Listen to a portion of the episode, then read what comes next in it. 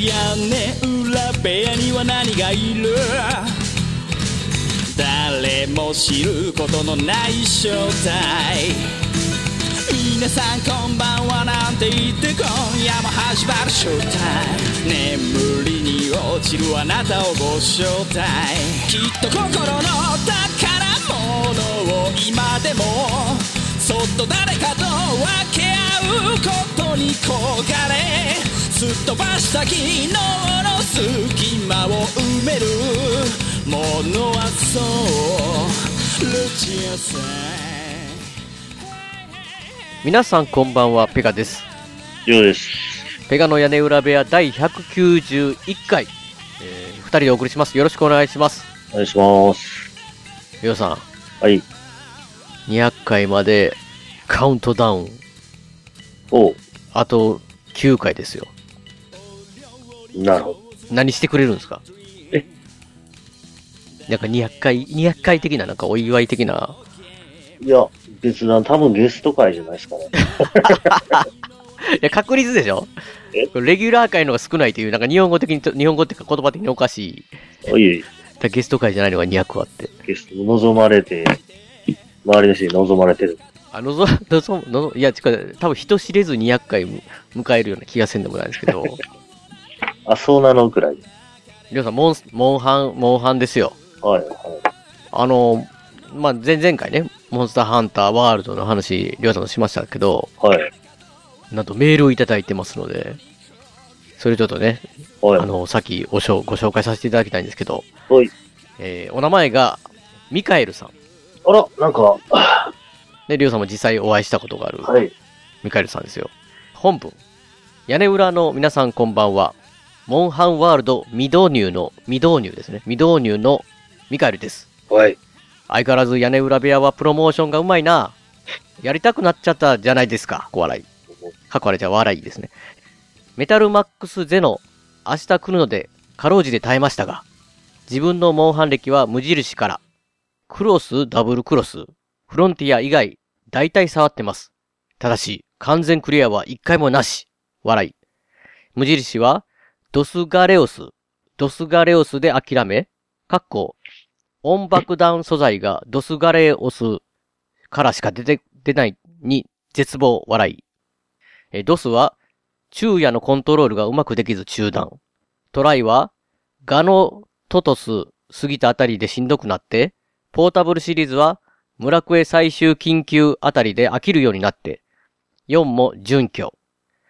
毎回ゼロからアイテム集め、武器集めがめんどくさくて、シリーズ重ねるごとに優しくはなっているので、P3 あたりで、ラオシャンロン枯れてますけど、ね。コープは友達がいないので、ノラちょっとやったことあるぐらいで、ほぼ全部ソロ、笑い。もう今更ね、時間も合わないし、ソロの立ち回りしか知らないので、共闘できる気もしない。ではでは、次回配信、気長に待ってます。PS、ワッツさんも、SAO、あえーソードアートオンラインアニメ制作の主要メンバーですね、笑い。えー、GGO、ガンゲールオンラインまで噛んでるとは思ってませんでした。PPSS、継続してやってるゲームは、ドラクエ10だけですね。一番ソロが充実してるオンライン笑い。ということなんですけど、ミガルさん、ありがとうございます。りょうさん、はい。全く僕はモンハンの中身がわからないんで、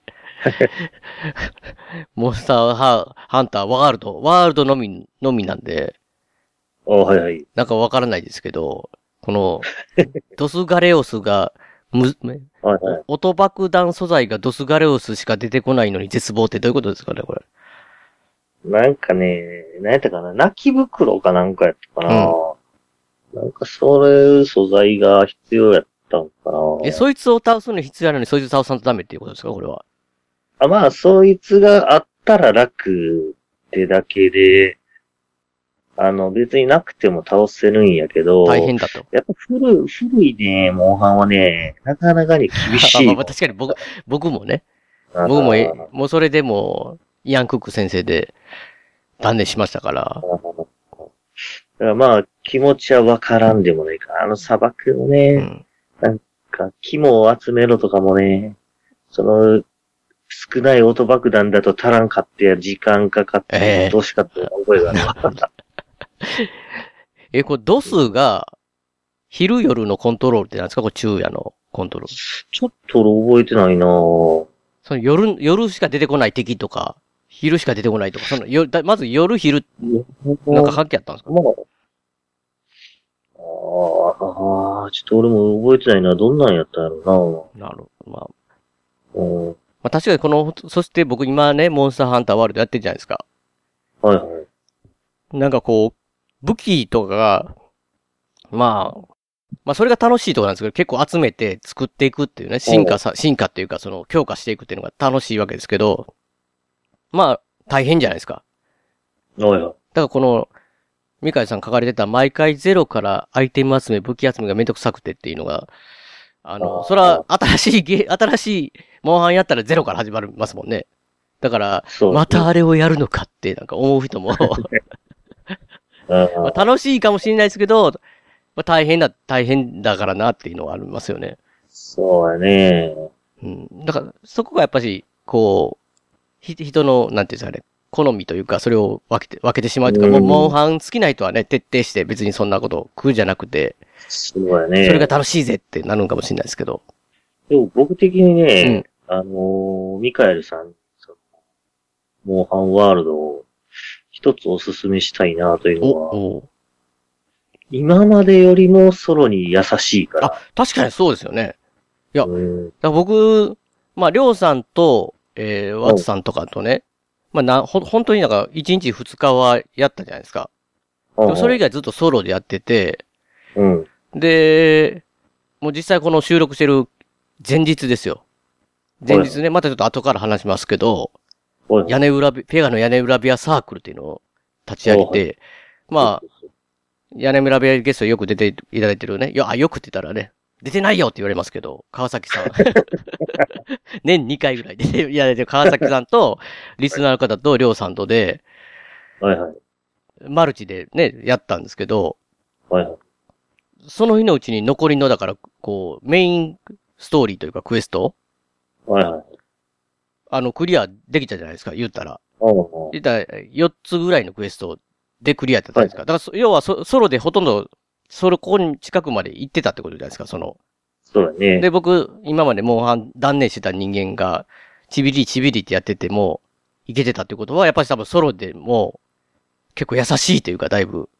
ソロ、やっぱりソロの方がね、うんあの、あ、そソロでもできる、やっぱり。うん。そういう状態やから。ですよね。その、うん、その、まあ、ミカエルさんがね、うんまあ、ほぼほぼソロ。まあ、屋根裏、ペガの屋根裏部屋のサークルに入ってもらったらね。そうそうそう、そうなんですよ。だから、あの、本当に、これ収録の前日に、ほね、もう立ち上がったばかりで、まだ本当に4人ぐらいしかいないんで、まあ、うんりょうさんも、まあ、ワッツさんも多分入っていただけると思うんで、ルチさんはね、ちょっとモンハンやってないですけど、うん。もしあれでしたらね、屋根裏部屋サークルさん、もうリスナーさんやったらもう全然ウェルカムの状態なんで、ねやっていただいたら、まあ誰かいてたら、一緒にやってもらったらっていう。で、そうだね。まあその、人それぞれ時間帯、いつがいけるっていうのはバラバラだと思うんで、うん。うん、ソロでもいけるし、二人とか三人とかでもね、全然。そうそうそう。今回はもう全然ソロで最後までいけるし、うん。僕もなんだかんだ、まあ昨日川崎さんも言ってましたけどね、うんあとりあえず全部ソロではやっ、一回はやってる。うんうんうん。まあコツコツやれば、必ずできるという。僕もまあ、ね、ほぼほぼソロでやって、まあいくつかはちょっとやったけど、後からもう一回ソロでやったりとか。まあ、たまあ確かにね、もうその今、だからクリアしたって言いながらも、うん。まあなんかこう、ハンターラークが高い川崎さんとね、りょうさんとか、もうリスナーの方と一緒に僕行ってたんで、はいまあ、最後のラスボスはもうなんかこう、ラスボスの足元でひたすらドリブルされてるだけの状態でしたけど、僕はね。だからなんか、何もしないで、だから多分い、今一人で行くと、もうケチョンケチョンで終わるっていうのはわかりますけど、まあまあ、時間をかけてぼちぼちぼちこうね、武器とあれを育ってあげて何回もこと、こうトライしてたら、まあだってまあ最初の頃の方なんかこんなやつ絶対無理だってやつも一人でいけるようになったりしてたんで、ねしかもだから、僕結構適当、適当な方なんで、うん。うん、もう覚えてますもん、僕あの、モンハンの無印かなんか僕やって、全然詰まってる時にね、はいはい。りょうさんに聞いたら、イアンクックってとこで詰まってるって言ったら、よくか、よく観察しろって。そうそよく観察するんだって。なんか、その、相手のね、こう、癖というか動きというか、この、この行動した後にはこの攻撃してくるとか。で、そう、確かにそうしていくゲームでそれが楽しいっていうね、厳しさというかストイックさがまあ、昔の方があったんかもしれないですけど、まあまあもちろん今回もそれで大ダメージ食らう技を避けるとかももちろんしていかないと多分最終的には難しいんかもしれないですけど、う。うん。そんなにその、そういう、そこまで細かく覚えとかなあかん敵って、そんなに多くないんじゃないですかね。わからないですけども。そうだね。いや、まあ、なんかまあ、俺らなんか、どうだろうな。だから俺は、こういう動きをしたら、こういう攻撃が来るから、みたいなのを、まあち、ゃんとやる方ですもんね、りょうさんは。それで他の、まあ、いろんなモンスターでも、うん。うん。まあ、あとはこういう攻撃の後はちょっと隙があるとか。うん。まあそういうのを、まあ、考えながら、考えながらっていうか、まあ、そこまで、いや、ななんかでもあ、れやってるわけ。だけどそういう、そういうのが面白いですよ。まあ僕も一応その、行く前にね、今までのこう傾向を調べて、調べてて、その中にいるんですよ。なんかモンスターの研究してる班が。で、見て、弱点はこれとかいうのが一応今まで何回か戦ったりしてたら出てくるんで、で、そのそう武、その武器を合わせていくんですけど、お行動パターンとかはもうほんまその時の感覚で、まあなんかね、ひたすらやられてたら覚えていくんですけど、そ、そ、それは嫌だって、あ、また来るとか思うんですけど、それ以外はもう結構適当で、もうやられた時は、うわーって言って、なんか、もう僕はひたすらね。防御力だけを上げてるっていう。こうやら、やられてなんぼみたいな感じで。なんかそ、あまあそんなんでもまあ言ったら、いける余裕、なんか余余力というか、その隙間があるゲームなんで、はあ特にソロ、今回は本当ソロで、あの、やれることが多いし、あと、あの、まあ、えー、アイテム、うんまあ消費アイテムかな。はい。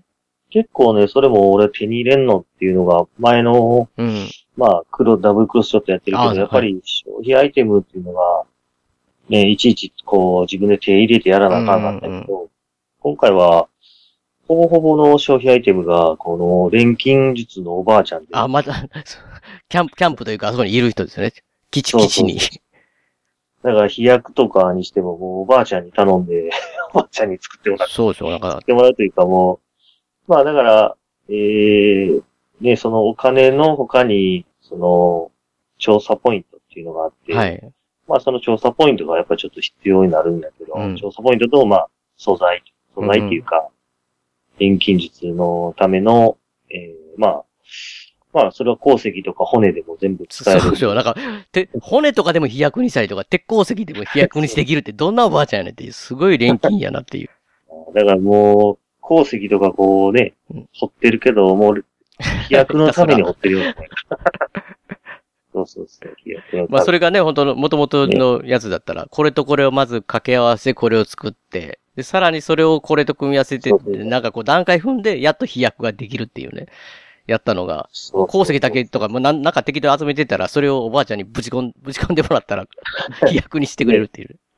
持ち込んで、その調査ポイントを。あ、それはやりましたね。。調査ポイントでもなんかこう、ゲームやって、調査クエストっていうのやってたら、結構溜まっていくじゃないですか、あれは。ねうんあと足跡とか拾っとったらあ、、そうですよね。勇気も入ってくるしうん。だからそういうので作れるから、俺かなりだからやりやすくなったな。うん。うん。初めのうちはもう、あの、タルバ、大タル爆弾 G とか、うん。もったいなくて使えないよってな。ガンガン使ってるじゃないですか？いつ見てもあの、タタル爆弾 G、流撃を見ますけど、僕。そういやワナとかも全部おばあちゃんに作ってもらって。おばあちゃん無無敵でしょ、あれ。おばあちゃん、おばあちゃんいなかったら本当に大変なもんそれ自分全部でやらんとダメでしょ。そうそうもう全部おばあちゃんね。いや、確かに、だからそういうふうに、いろんな、だから煩わしい部分、で、それこそなんかこう、今ね、こう、メールに書かれてる、めんどくさいとか、そういうところが、まあ、いろんなところが、そういうところが結構、あの、やりやすくなってるみたいなんですよね。そうだね。本当に。まあ、あとは、あれですかね、ハード、ハードが持ってるか持ってないかっていうのは、ハードルが高いんですけど、そうねまあ、持ってたらね、ぜひ、うんあの、買っていただいて、あとはもうペガの屋根裏部屋のサークルに入っていただくと。ねまあ入り方は、まあ、僕のツイッターに DM 送ってくれたら、まあ、なんか時間合わせて、こう、あの、サークルに誘うってことで、ね基本的にもう、リスナーの方だったらもう無条件で、もう、はやろうぜってね、りょうさんと、ワツさんと。まあ、ね。いや、でも全然、本当その、ね、サークルの集会場で、うんそこでソロで遊んでても全然あ、そうですね、別に。そうそう、なんかこう、チラッとね、うん。こう別になん、一緒にクエストを無理にしなくても。ね。やってくれた。まあ、時々、まあね、ペガとかが入ってきたら、ね、一緒にやりましょうか、みたいやりましょうかってね、もう役立たずってね、言われながら僕は。な。ミカエルさんはすぐ上手くなっちゃうい。や、それはそうでしょうね、多分ね。それはそうですよね。ねですからまあ、うーん、まあ、初期投資っていうのがあるかもしれないですけど、ソロでやるんだったら、モーファンワールドはすごいやりやすいと思いますよ。僕はハンターランクっていうのいまいち分かってなかったんですけど、今まで。ああ、はいはい。単純になんかレベルとまたちょっと違うんじゃないですか。なんかね。そうやね。だから、うん昨日やってたね、そのメンバーというか、僕、川崎さんなんか僕の20倍ぐらいありましたからね、ハンターランク。でも一緒に。僕の倍ですか。ら。そうそう。りょうさんは、りょうさん、りょうさんが僕の10倍で、さ さらにそれを超える1000万パワーだみたいなね、なんかバファローマン的ななんか感じがしましたけど、僕と 川崎さんと差が、まあ、りょうさんがウォーズマンだとしたら、いやまあ、でもそれでもなんかこう、なんか楽しく別にやれますもんね、普通にね、なんかね。おう全然ずっと。川崎さんなんかもう、ラスボスの上でなんか、そうちゅうくんかっこいいって言いながらなんか、ぴょんぴょんぴょんぴょん跳ねて遊んでうんぴょんぴょん飛んでた。上の方でぴょんぴょん川崎さんが飛んでて、僕はその足元にコロコロコロ蹴飛ばされてるっていうね。よくわからんけど。ね。いや、なんかね、なかなか楽しい。まあだからラスボスって言ったら、だから終わりなんかってやめるんかって思われるかもしれないですけど、なんか、やっぱりこう、冗談でも言ってましたけど、川崎さんが、これからがモンスターハンターの始まりだ、ペカさんって。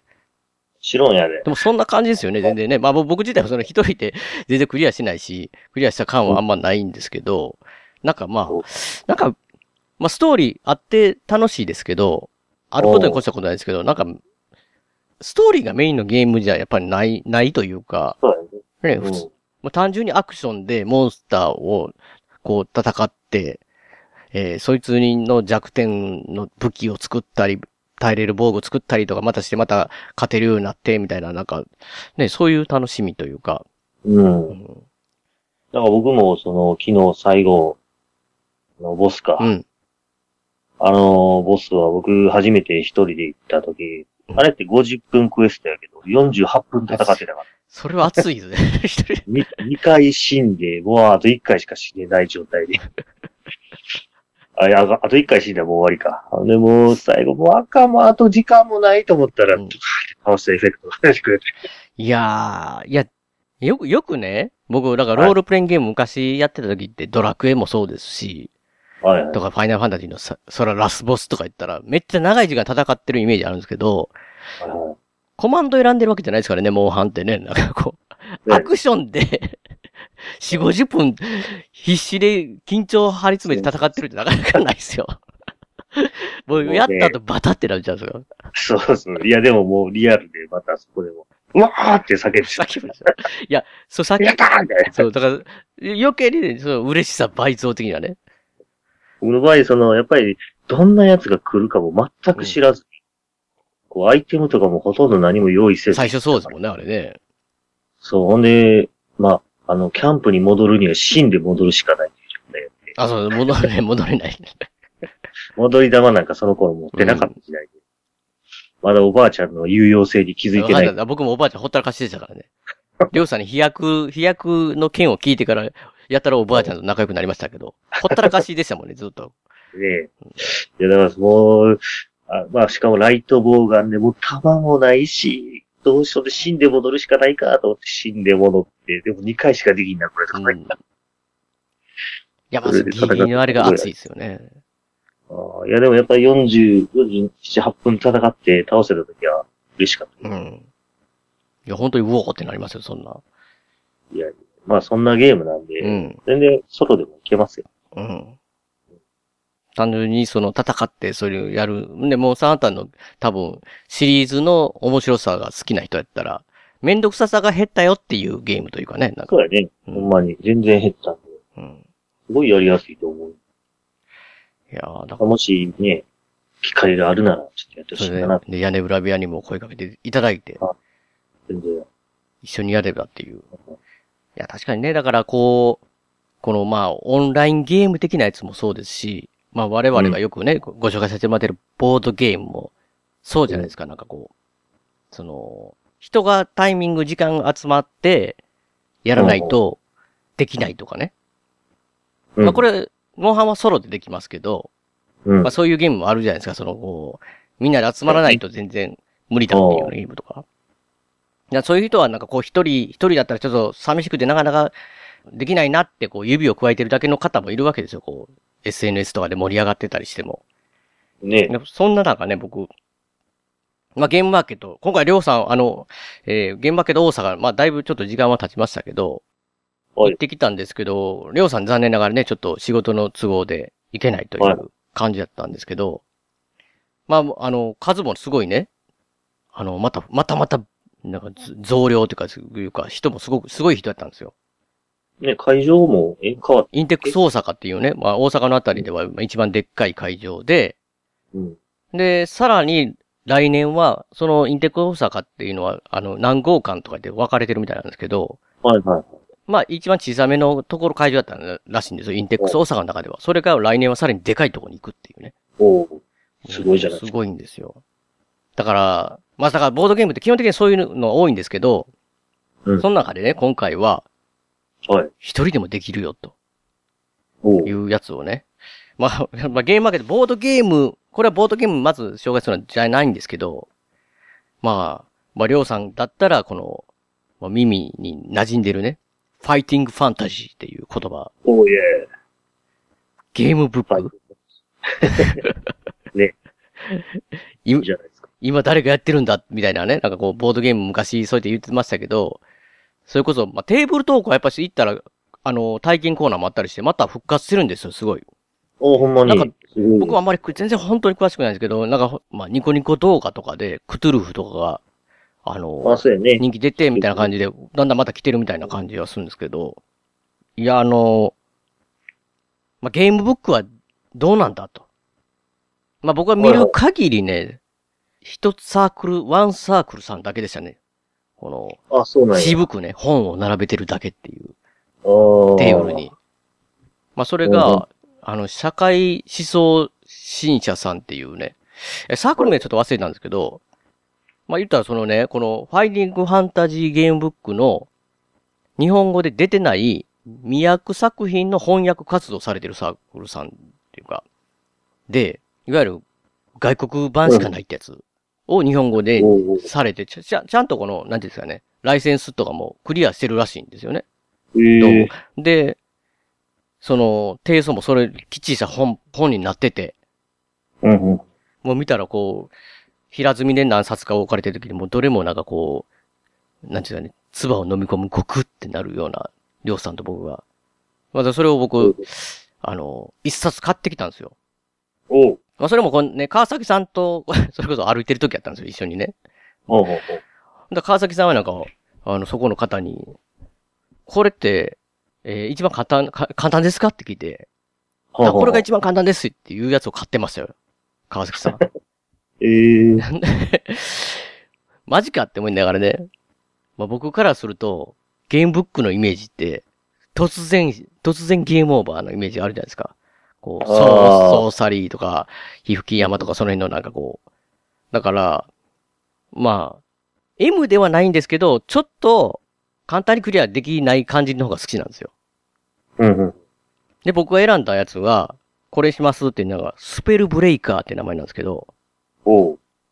これどんなんですかって言ったら、いや、これね、何も見ずにクリアした人、世界に何人いるかとか、いや、いるのかなって言ってましたね。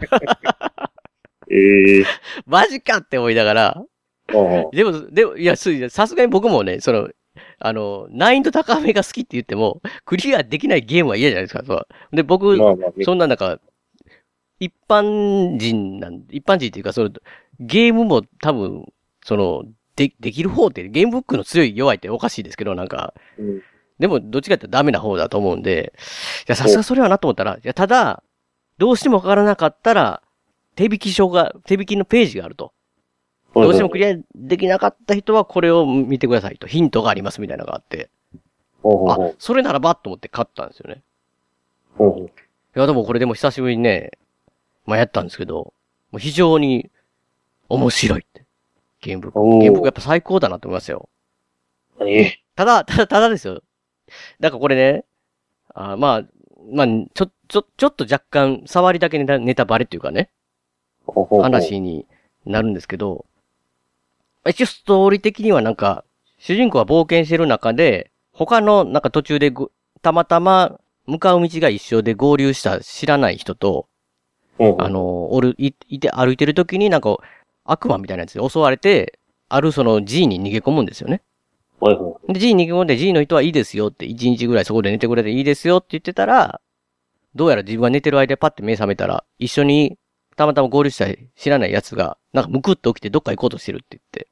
う。ほうほで、行って、そいつの後をつけてったら、なんかある部屋に入って何か物を盗んで、逃げていくって話なんですよ、そいつを。そいつう。が。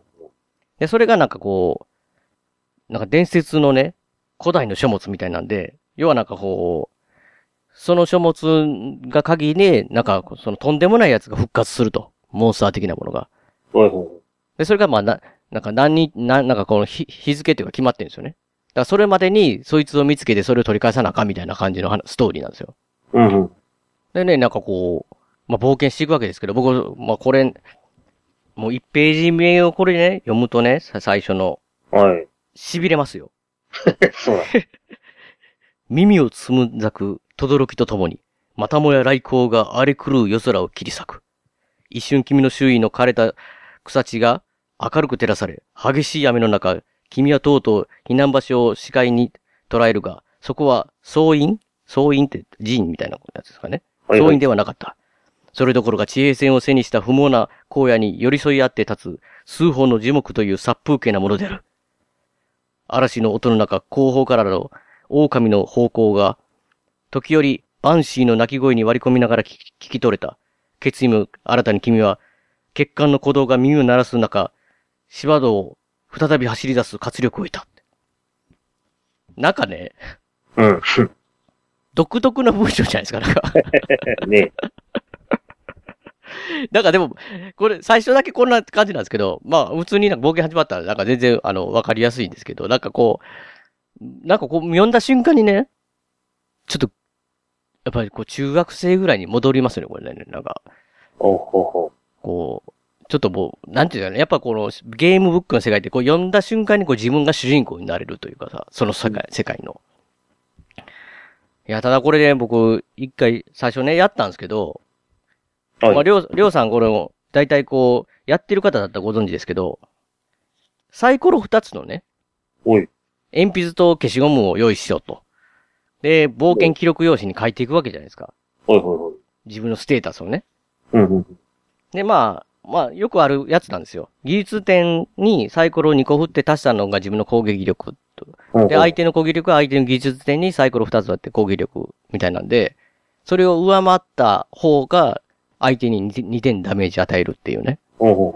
まあよくあるやつなんですけど、だそれをなんか決めるやつがね、えーまずこの技術がサイコロを1個振って出た目に6を足した数が現技術点ってやつなんですけう。ど、まあ僕一番最初作ったキャラクターが、まああの、1なんですよ。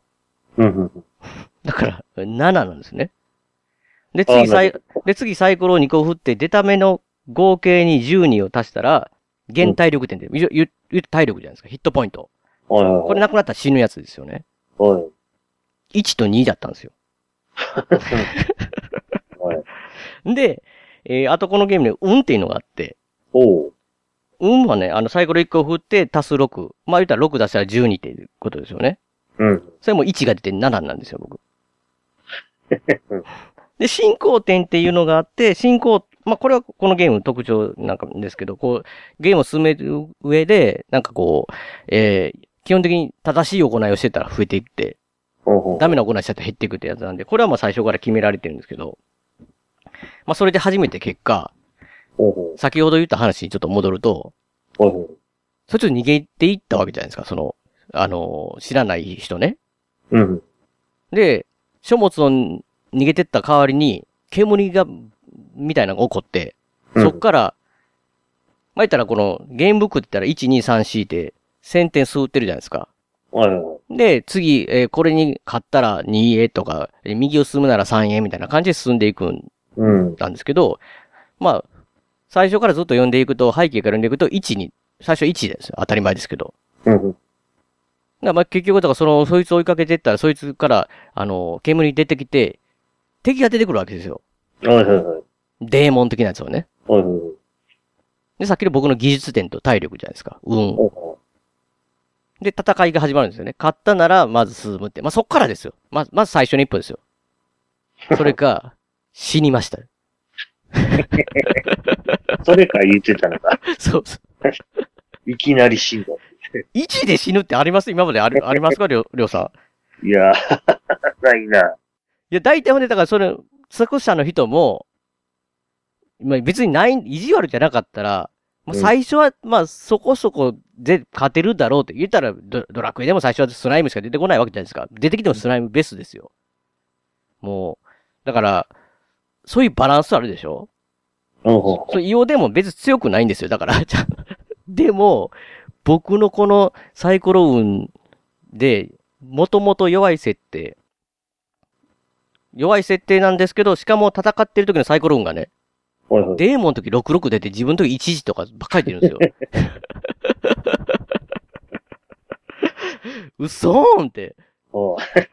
物語始まる前に死んだでって。全然ゲームブックしないんですけど、選択したしてないんですけどって。いや、それ、じゃ嘘って思いながら、まあ、即やり直しましたよ。キャラクター作り直して。はいはい。で、まあ、そこそこの多分サイコロやったんですよ。両方。別に強くもなく弱くもなくみたいな感じで。ほうとやっぱり全然デーモン倒せて、で、そこからどんどん進んでいったんですけど、で、めっちゃストーリー僕好みだったんですよね。ストーリーっていうか、なんか要は、単純にその、ロードムービーっていうか、その、あの、そこの、相手を追いかけるために、まあ、地図もあるわけですよ。なんかこう、あの、どこどこの街とか、どこどこの森とか。いや、なんか読んでてもね、アナランドからとか、あの、その土地のとかね、うんうん。リーブラのなんとかって、もうりょうさん覚えてる？その、覚えてます？かその言葉、リーブラとか。いや、覚えてないな。あ、マジですか？うん。いやもうめっちゃ僕はテンション上がった。あの、ソーサリーの中で出てくる土地名だったり、リーブラっていうのはあれなんですよ。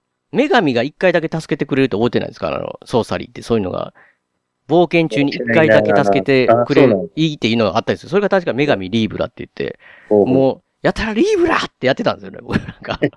あ、そうなんや。なんか、いろんなところで、リーブラを呼ぶならみたいな項目があるときはそれはそれでいいんですけど、それ以外にも多分なんかあの、ぜ、なんか忘れましたね。全回復とかサイコロの目を変えれるとか、なんか一回だけそのが確かできたはずなんですよ、リーブラって。だからそういう、同じ世界観にちょっと感動して。うーん。もうそれもそうなんですけど、単純にこう、なんていうんですかね。その本当に物語の主人公で、こう、追いかけていってるっていうのはね。あの、ほんで、まあ街行ったら買い物して、いろんななんか怪しいものがあって、これを買って、あれを買ってって。うんうん。まああんま詳しくはないないですけど、僕は結局疫病で死にましたけど、うんうん疫病にかかって。まあ、めっちゃ面白いな、久しぶりにゲームブックやったらって。いおーおーおや、これみ、やろうぜって。いや、しかもこれは僕の本当になんか、僕好みのゲームブックやったんで、うんうん。いやー、ジェイグリーン、誰か知らないですけど、ジェイグリーンさん、最高ですよ。おーいいじゃないですか。スペルブレイカー。ただね、だあのー社会思想新社さんのページとかね、また貼り付けておきますけど、ブログかな、これは。えーおページあるんですけど、今のところ通販はまだ今やってないみたいな。ああ、そうなんや。えーただいま受け付けてませんって言ってるので、ひょっとしてゲームマーケットを中心に活動されてるのかもしれないですね。そこはちょっと、僕もちょっと全然チェックできてないんですけど、なんか行った時にはね、うん。新作1個間にどうしても間に合わなかったって、なんかこう、なんかアクシデントでね、すごい残念そうにしてたんですけど、まあ、やっぱりね、色もうゲームマーケットすごいボードゲームいっぱい人気で、たくさん人が周りブワーってなってるんですけど、もうそのね、ゲームブックのとこだけ人がいないんですよ、あんまり。スポンと。りょうさんだったら絶対先行くじゃないですか、パって。まあひ、ゅひくやま2があってとか。ね。いや、まあなんかでも、そこのね、社会審査さんの中にもメモが多分なんか入ってたと思うんですけど、サークルペーパーか。あ、わかりました、これ。間に合わなかったやつ。書いてますわ。第3次死の罠の地下迷宮。死の罠の地下迷宮ってありましたよね。おお第3次ってどういうことだよ。どういうことない？うん。ままあ、なんかね、あの、うん。そっか、SNE さんがいろんなこう、テーブルトーク関係のアドバンスファンタファンタジーとかの日本語版商品展開されるということで、うん。社会初心者さんもなんかこう、翻訳観光してた、その、ロールプレインゲームの資料集ですよね。そういうのも出してたけども、公式に翻訳版が出るっていうので、もう再販ししなくても、しない、しなくなりましたって、まあ複雑な気持ちですけど、楽しみに待ちたいっていう書き方されてええますね。あ、そうなんや。うんへえ。ただそういう本、おただただなんかゲームブック自自体は対象となってなさそうなんで、まあ続けていきますよと。ああ、なるほど、なるほど。うん。ほうほうほう。そうやね。うんまあだから俺、こう買ってきてもらったやんか。あ、ウォーロックマガジンでしたっけ？うん。うん。あれが、その、えー、アドバンスとはい。ファイティングファンタジーのうん。特集をやってたんで。ああ、そう、ああ、そうなんですね。そそれで、あの、まあ、興味があって買ってきてくれと、僕に。そうちょっとお願いして。で、まあ、えー、ちょろちょろっと読んでてら、うん。アドバンスとファイティングファンタジーを買いましたと。買ったんですね？はい。だこえ、これはテーブルトークですか？これテーブルトークやね。うんやろうぜ。で、まあ、その、ルールブック、えーっとね、あ ーあ、そうだ、ルールブックと、うん。もう一個シナリオブックっていうのがついてんだけど、うん。これが、ヒューヒアナマの魔法使い。え、シナリオはヒューキヤマなんですか？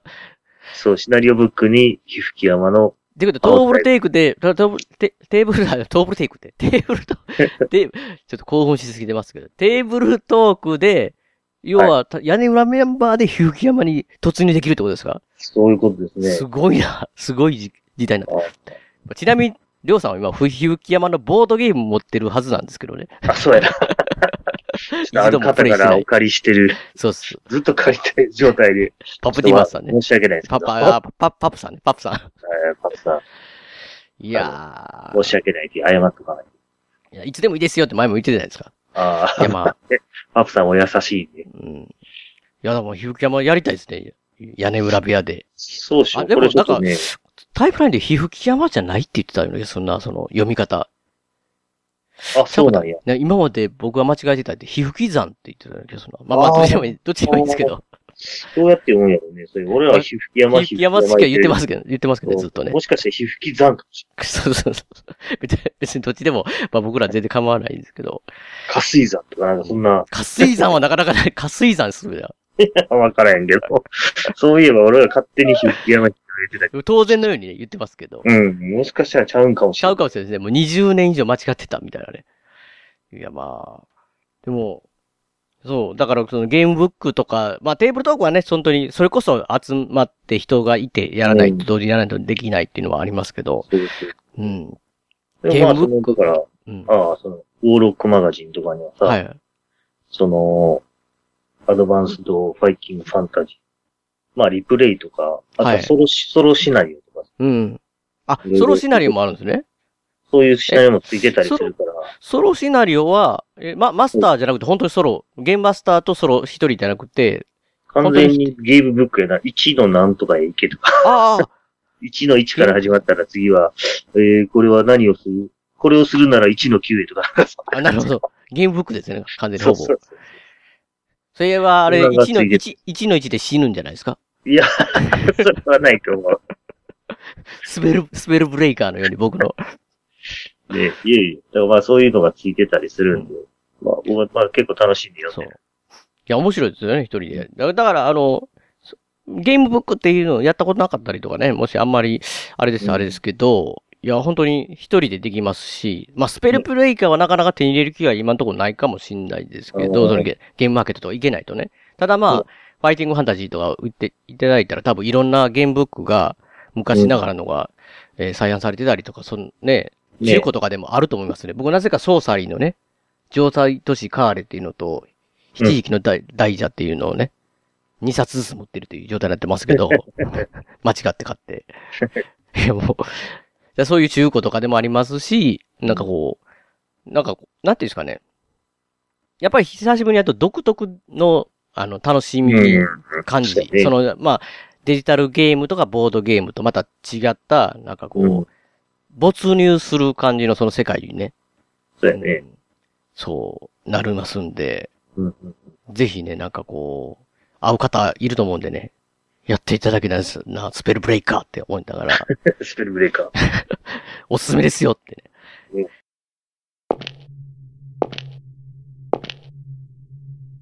もしかして自分が選ばれた何者かとでも思っているのかもしそうであるならばそれは思い違いだ。お前たちの言葉で言うなら、それは、そう、たまたまだ。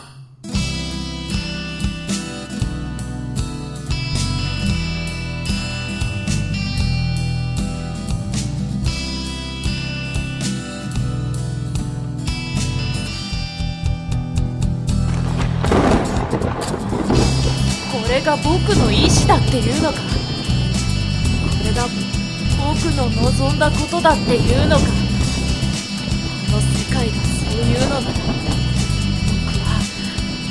僕は僕は戦う！そんなこと望んでいいのかしら？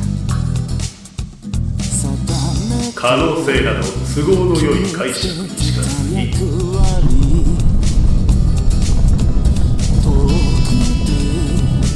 はもう何もないでもこの世界にはあなたがいる全部なくしてみて初めて分かったんだお前たち終わりというのお前たちの勝手な解釈だ私からすればこれは始まりだ信じる僕は僕を信じるよ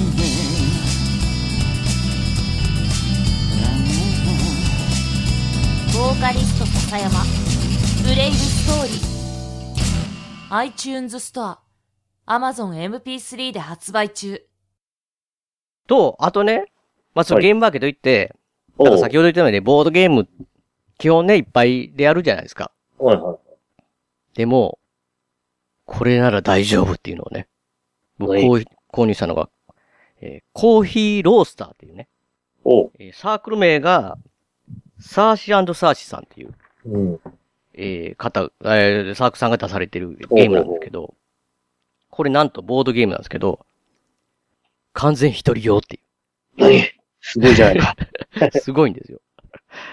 まあ、名前からして想像できるとは思うんですけど、はい。コーヒー、コーヒー豆の焙煎がテーマ。で、焙煎師って自分からなって、あの、ロースターをあ操って、コーヒー豆をどんどん焙煎していくと。ほうほうほうほうほで、そういうゲームなんですけど、う。はいはい。これがね、あのー一人用ですけど、結構、箱も、それなりに大きいんですよ、そこそこ。へえ。なんちゅったらいいんやろうなどれぐらいの大きさって言ったらわかりやすいのかな。まあ、そこそこで。い。や、本当にボードが入ってんですよ。結構しっかりしたボードが。はい2枚入ってて。で、これちょっとね、感動しますよ、これえ。なんかね、はい。もうこのサーシーサーシさん、これ、デザインされたのが多分これサーシさんって方で、はいはい。イラストが、宝井孝子さんっ。ていう方なんですけど、まあその宝井さんの絵がまたど独特にすごいね、いい味出してる絵なんですけど、ほうん。あ、多分女性とかも受けるような感じの絵ですね。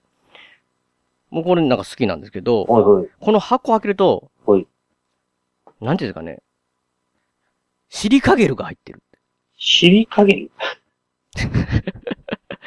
シリカゲルというとちょっと言葉分かりにくいですけど、えー、お菓子によく入ってる、食べられませんってやつですよ。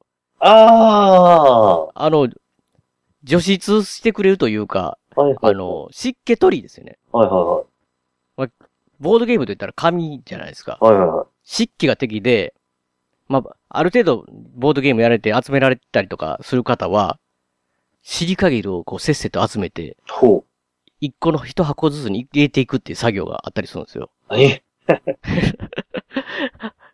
やっぱり、こう、大切に扱うにはね。ああ。それがね、まあまあ、そもちろんしない人、まあ僕もそうしないんですけど、なかなかね。いはい。あの、なんですけど、最初から入れてやるって。おう。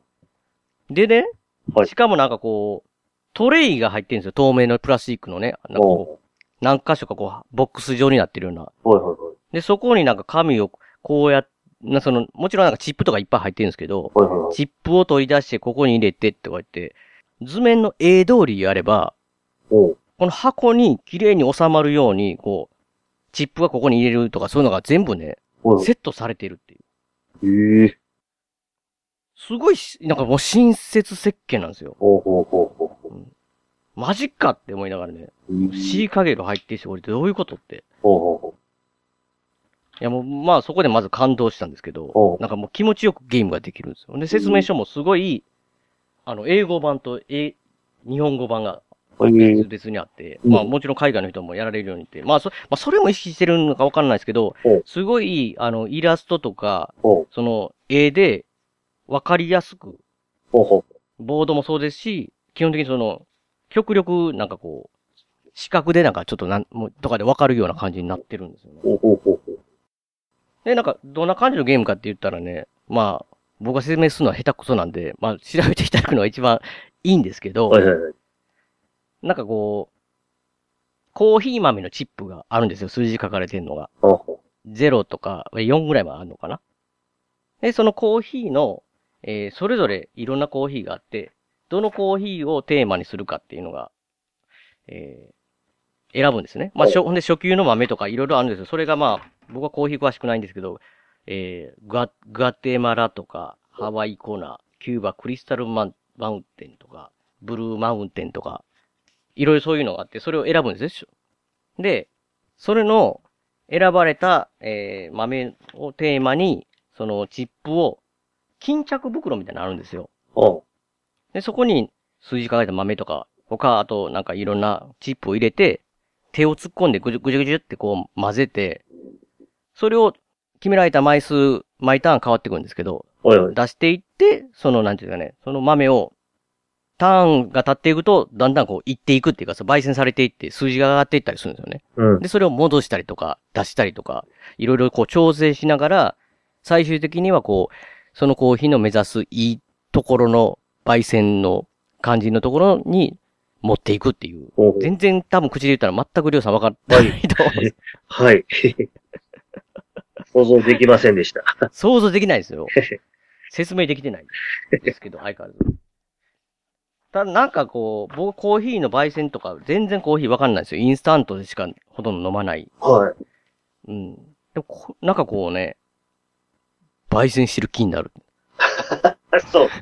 そうなん いや、そろそろかなと思って最初僕やったんですよね。はい自分で決めれるんですよ。あの、ターンで、と、永遠にやったら最後焦げ焦げなんですよね、言うたら。入りすぎて。だからその途中の段階で、この辺かなって思った時に、うん。やめますみたいな感じで自分で決めて、一人用なんでね。ここでやめるって決めて、このターンでやめるってやって、実際のそのコップに置いていくんですよね。うん。それもなんかこう、ランダムで中のチップ、自分の中でいろいろ、あれとこれと入れたなとか思いながらですけど、それが出るかわかんないですよね、いろいろ。ほうほうほうほうほうん。そそのチップの数もね、いろんなこう、焙煎、なんかその、濃縮させたり分散させたりとかみたいなこう技を作る、使いながら、チップを減らしたりとか、あの、増やしたりとか、こうしながらやってて、だだいたいを、をその、巾着の中に自分は何が入っているかっていうのを頭の中でこう、覚えていくというか、う。うん。で、置いていくんですけど、まあそれがうまいこと出ない時もあるわけですよ。カップに置いていって。はいはいはい。で、焦げ焦げ豆みたいなのばっかりとか、欠品の豆が入ってたりとか、で、全然数字が届かないみたいな。うん。だからこの辺かなと思ってるけど、多分めちゃ、めちゃめちゃ、まあ、言い方間違ってるかもしれないですけど、焙煎的にめっちゃ薄いコーヒーになりました、僕最初。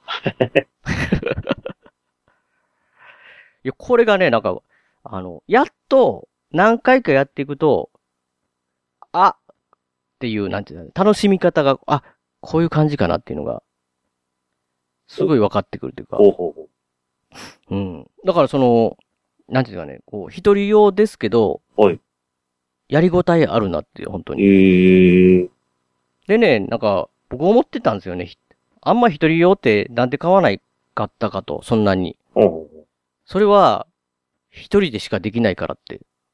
まあ、当た当たり前ですけど、思ってたんですけど、ど。こう二人でとか三人とかでできるなって。できるなって別にそのルール上できるなって意味じゃなくて、うん。うん。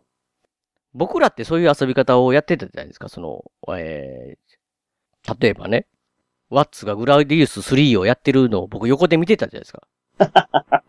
はいはい。そういうことですよ。で、デジタルゲームっていうか、そのファミコンの時ってそうじゃないですか。誰かの家に集まって何人でおりますけど、はいはいはい。まあ、あの、二人用のゲームだったら二人ずつ交代順番ですけど、うん一人のゲームを、一人用のゲームを一人で、えー交代順番にやったりとかしませんでした？なんかそういう、そういう。ああ、俺あのね、あのー初めて、まあ大学の時やな。はい。あのーセガサターンを買ってやねおう、セガテ三四郎。バーチャーファイターを買ってやねうん。ん。ほんで、こう、お買ったから俺んち来いや、言うて。おみんな読んで。そらね、5人ぐらい。対戦対戦そう。うん読んだけど、うんコントローラー1個しかない。なんでやねん。1個しかついてへんかって、あ、二つついてると思ったら？そう、あっと思ったけど、うんそのまま朝まで一人ずつでプレイしちゃったからな、みんなで。最高やんって言ってるでしょ？そうそうそう。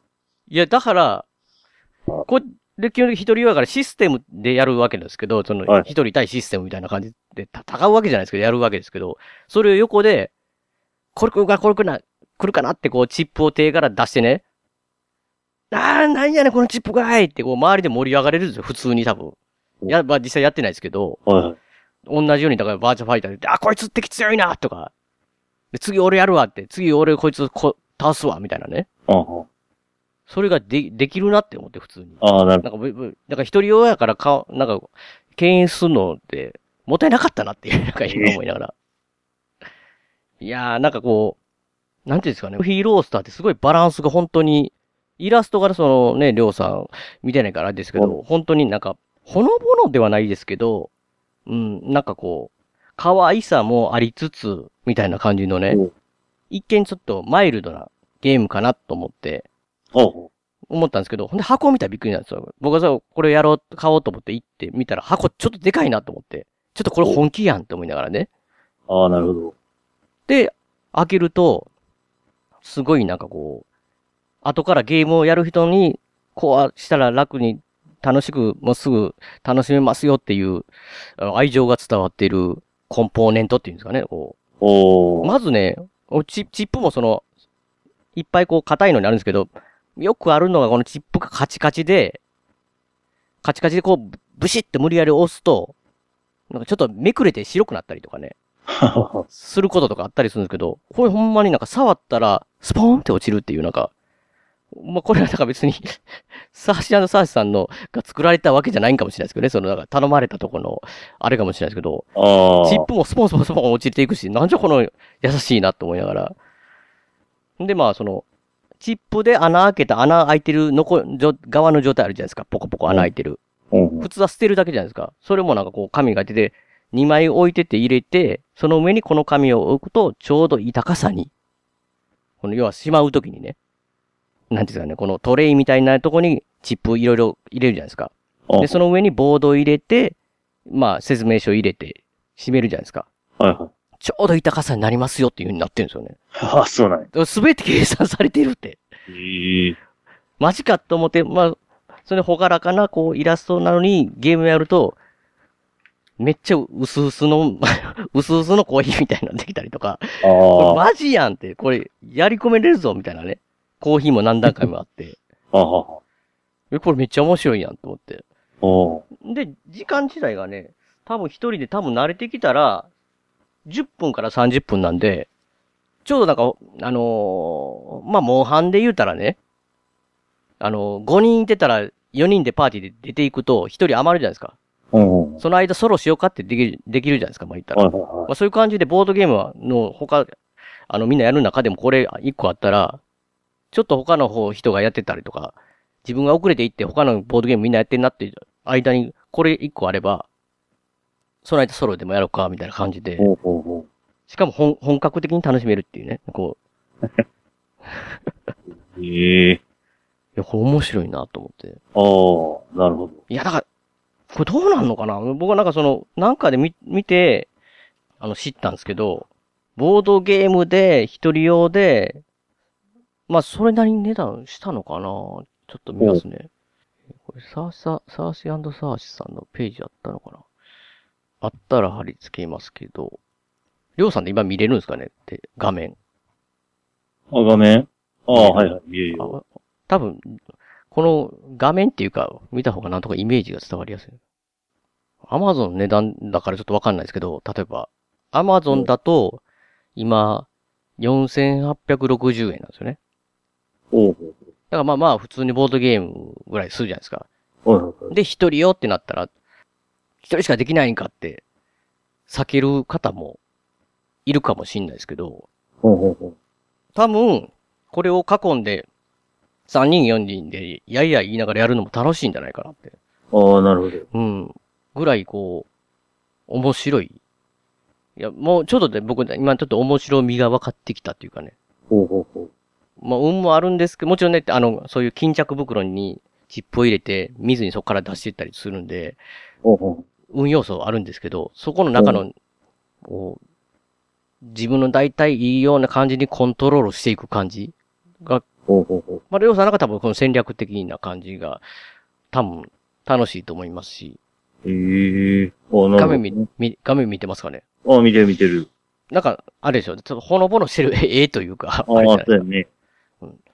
えー、コーヒーロースターをね、まあ、この絵の感じもそうですし、まあ、テーマもそうですし、ほまあ、僕はコーヒーを、まあ、用意して、うほう。はいはい。インサートでもいいですよ、用意して、なんていうかね、ジャズとかね、ボサノバみたいなのをね、チャッチャッチャッチャッチャッっていうのを、なんかまあ音楽をかけながら、やると、まあちょっとおしゃれな気分にはなりますよね、自分がね。このコーヒーロースターをやると。まあ屋根裏部屋にはちょっと合わにくいかもしれないですけどね。だって屋根裏部屋でも、えー楽しくゲームはこれできますんで。はいはいはい。ぜひおすすめですよと。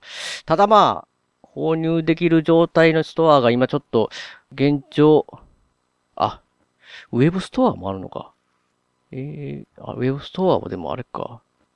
あ、ないのかな。ちょっととりあえずあの、サー、サーシサーシさんのページを、リンクを貼らさせていただきますので、まああとはね、うもし、あれでしたら、ツイッターなどを確認していただくとか、ぜひ、あの、面白いんでね、こう一人用だからどうしようって僕のように思ってた方は、あの、ぜひぜひ、最高ですよ。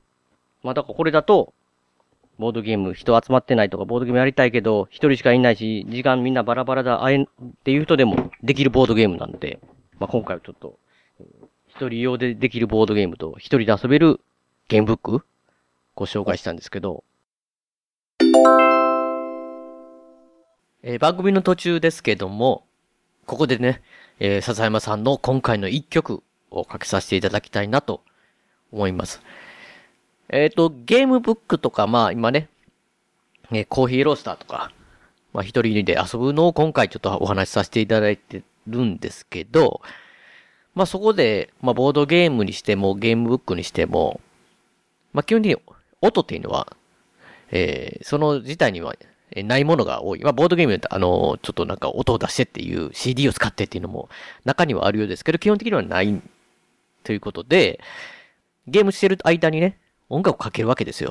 だからゲームブックとはボードゲームの時に BGM としてね、後ろに流ると、まあ、先ほど言いましたけど、あの、コーヒーロースターとかだったら、ジャズとかね、あの、コーヒーに合う感じのリラックスする曲とかあると気分が盛り上がるっていうので、まあ、あの、漫画とか本を読んでた時も僕、まあ、よく音楽をね、かけたりするんですけど、まあ、だいぶ昔に、あの、リングっていうね、ホラー小説、まあ、有名な映画でね、貞子で有名ですけど、えーホラー小説を初めて読んだ時に、もちろんその映画もまだ出てない頃なんですけど、ラルク・アンシエルっていう、えーバンドの、ハートっていうアルバムをね、かけて、まあ本を読んでたんですけど、話がもう気になって気になって、まあ一晩で読み切って夜中にずっとそのハートっていうアルバムをエンドレスでかけてたんですね。特に意識してないんですけど、もう僕の中でそのハートっていうアルバムの、まあ特に虹っていうね、シングル、まあそれ入ってるのアルバムバージョンが入ってるんですけど、虹を聞くと貞子を思い出すというか、まあまあリングを思い出すっていうね。まあもうなんかちょっとホラー、ホラーになんかちょっと、えー、ラルカンシェルの曲って結構、まあ、合うっちゃ合う曲多かったりするというかね、なんか、するんであれなんですけど、もう、虹を聞くと、リンクを思い出すっていうのがあるんですけど、まあそういうわけでね、今回ゲームブック、まあ、イオデーモンにね、僕、最初の一番で、イオデーモンが出てきて、そいつに、えーやられてしまうっていう。まあその時にもずっとかけてたのが、まあ笹山さんの曲、アルバムをね、灰の水曜日をかけてたんですけど、まあそのゲームブックするときに、まあもうこの曲聞くとイオデーモンにやられたのを思い出すかもしれないんですけど、というわけで、まあ、あのーまあ笹山さんのこのアルバムに関しては、さっきアルバムをずっと聴いてたんで、まあ、このアルバム聞くと、イオデーモンを思い出すってことはないかもしれないですけど、まあでもあるかな。あるかもしれない、えー、イオデーモンに僕が見事にやられた時の曲が今回、えー、まあ、記憶に残ってて、まあ、実際そうやってゲームブックやるときに、えー、音楽かけてってやるとね、すごいなんかこう、灰の水曜日結構ゲームブックっていうか、ファイナル、ファイティングファンタジー、意外と合うなっていう発見がありましたし、ということで、えー、僕がイオデモの時にやられた曲を聴いてください。笹山さんでアルバム、灰の水曜日から、自動人形。もっぱら眺めてばかりだろう思い出一つを捨てられずに差し詰め死ぬまで暇つぶし。テントの中がまた愛しいかい操り人形なんかじゃないと。言い切れないけど歯車じゃないわ。それならそれで仕方がないと。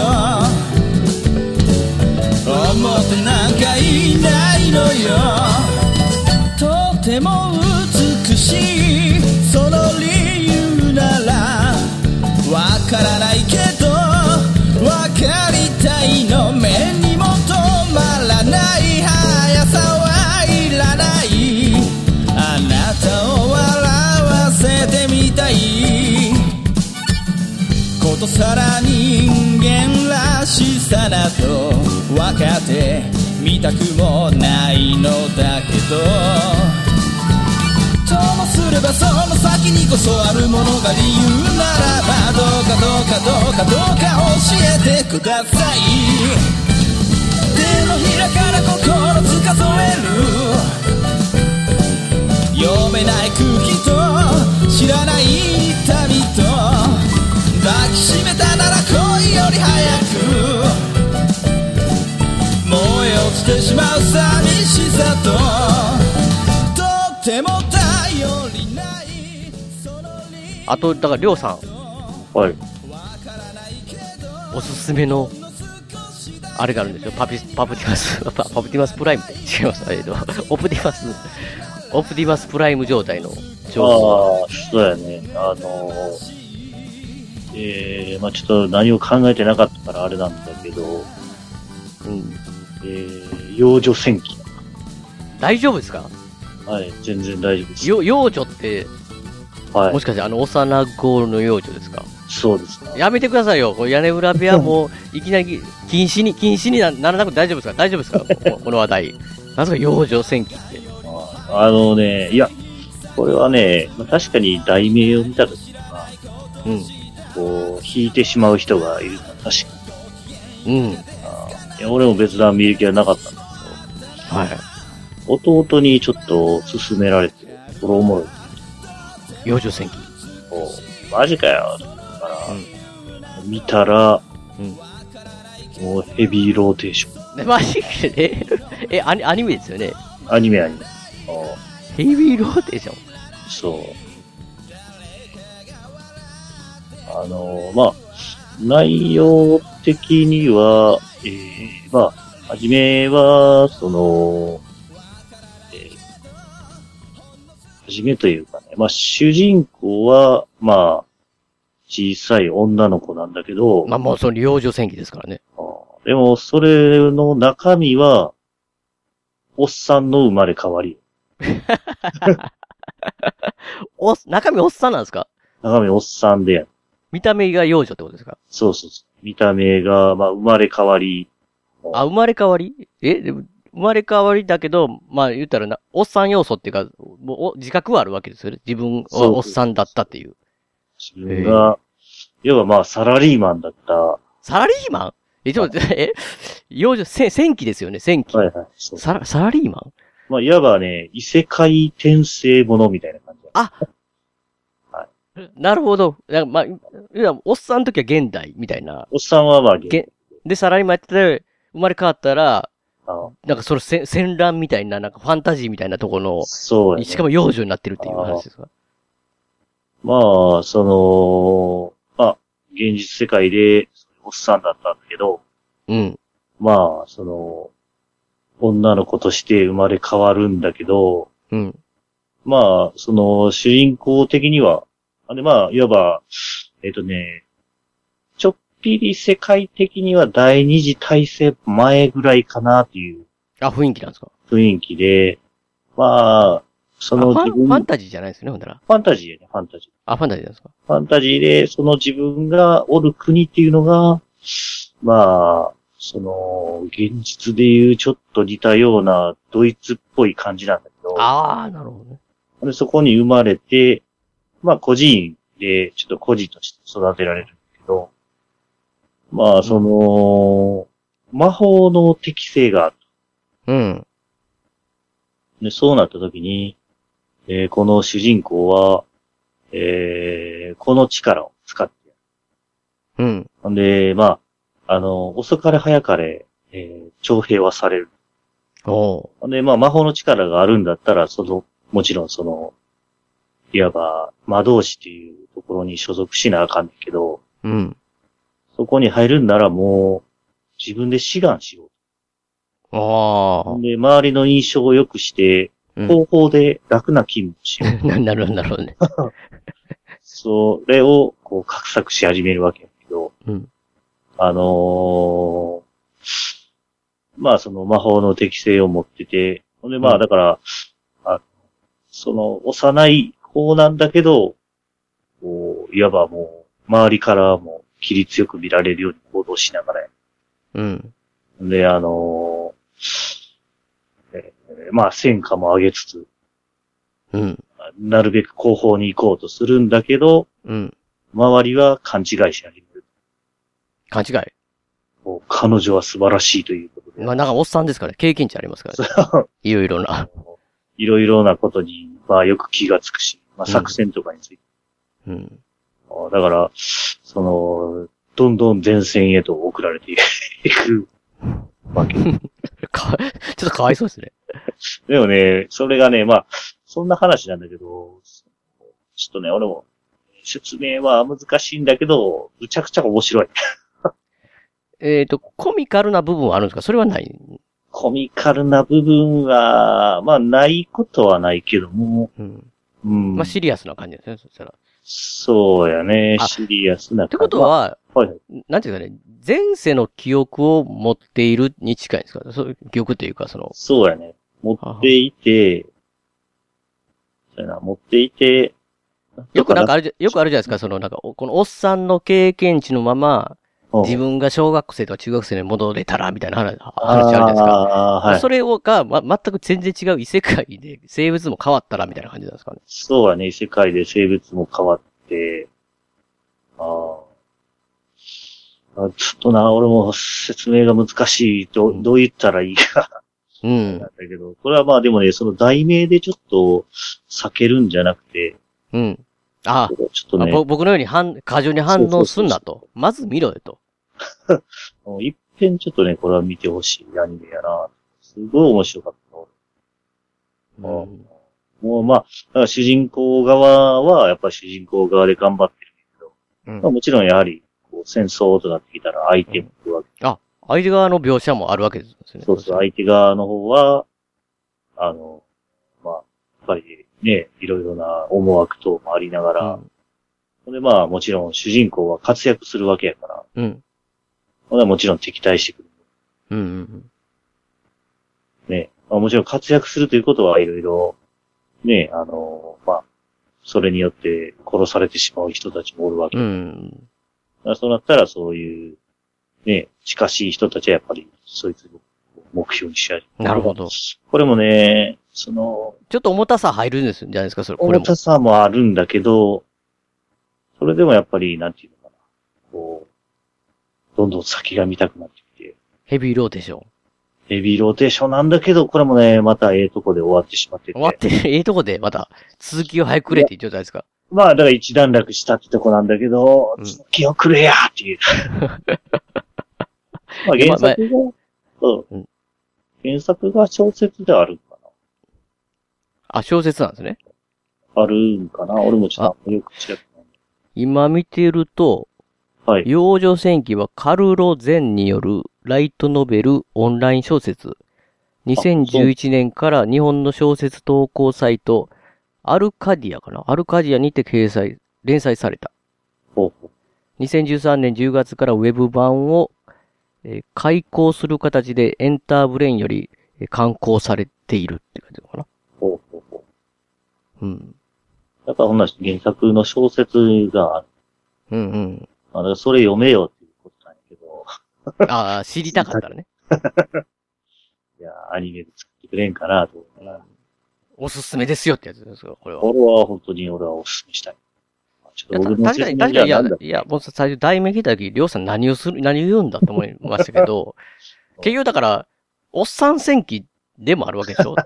言言ったら、幼女戦記ですけど、はいはい。中身的にはおっさん戦記じゃないですか。そうやね。体の中身的には。うん。だからサラリーマンだったら感情移入できるじゃないですか。サラリーマン戦記でしょね言ったら。そう。まあまあ、そのサラリーマンの、うん、まあ、き、記憶みたいなのが役立ってるかどうかはあれだけど、え、やばい、設定だけで、途中からもうなくなるみたいな感じですか？いや、そんなことはないんやけど、まあ、中身は基本的にそういうおっさんや。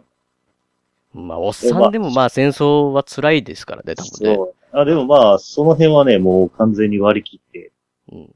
もう、その、なんていうのかな。後方で楽をするために頑張る。まあでもなんかドイツ的な感じの雰囲気のテーマだったら、結末もそれ的な感じになっていくんだったらか、ちょっとそれはね、まあアニメではそこまで描かれてないんで、うん。まあ主人公が活躍していてっていう感じだな。まあでもちょっと、そうやな、どうなっていくのかはまだ俺も分かってうん。ない。いやだからね、どんどんその続きが見たいなっていう。うん。ぜひね。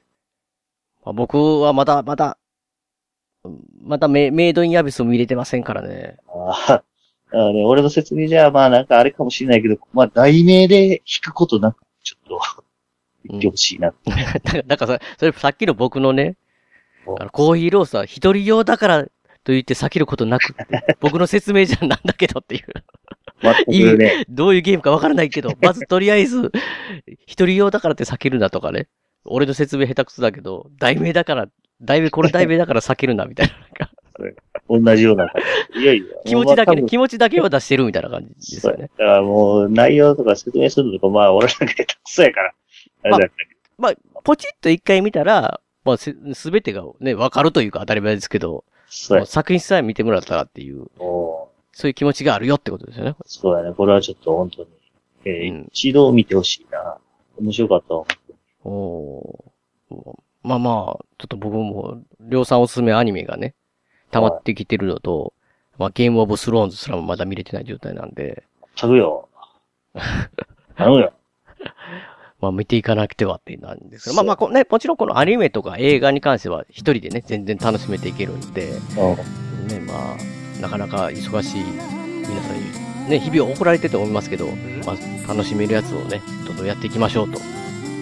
で、まあ、PS4 を持ってる人は、モンハンやろうぜ、とせやな。いう感じですからね。まあ、りょうさんなんかありますかね？あと、幼女戦記以外。いや、ここれを忘れ。や、まあ、そんなことが別段ないまた、まあ、何かあれば。そうですね。まあ、あと、なんか、まあ、ちらっとね、ソードアートオンラインの、ソード・オブ・フェローっていう、いあわゆるカードゲーム、ボードゲームみたいなアナログゲームを、なんとね、えーソードアートオンラインの本編の、ねウェウェブデザインじゃなくて、なんなななんなんでしたっけ、えーあ UI デザイン、UI デザインああいわゆる担当してるワツイさんし、ワツとも一緒にね、まあ、屋根裏メンバーで遊んだんで、またその話もね、えー近いうちにしたいなと思ってますんで、あ、はいはい。まあ、そういう感じで、まあ、ひふき山デブトークもやりたいな。そうだね。また。なんか期待が、期待が、期待が、だってゲームオブスローンズのボードゲームをりょうさん買ったけど、やらせてくれない。完全に俺が中見て楽しんでるだけ。いや、それ,、まあ、それもありますけど、中見てるだけでも楽しいですから、ボードゲームは本当に。まあ、カードとか特にいろいろあるやつは。まあ、そういう感じでみんな、ボードゲーム、カードゲーム、えーゲームブック、アニメ、映画、えーモンハン、大変やな。楽しみま、楽しみましょうってことで、そうな。時間は多分いくらあっても足らん。足りないですね。モンハン1個だけで足りないですけどね、大体。というわけで締めさせていただきたいなと思います。あはい。番組のご意見やご感想などメールでお待ちしてます。ブログのメールフォームから送っていただくか、もしくは通常のメールで、アルファベットで、ペガ屋根裏アットマーク Gmail- gmail.com、ペガ屋根裏アットマーク Gmail.com 宛てでお願いします。えーエンディング曲は笹山さんで、スールリーです。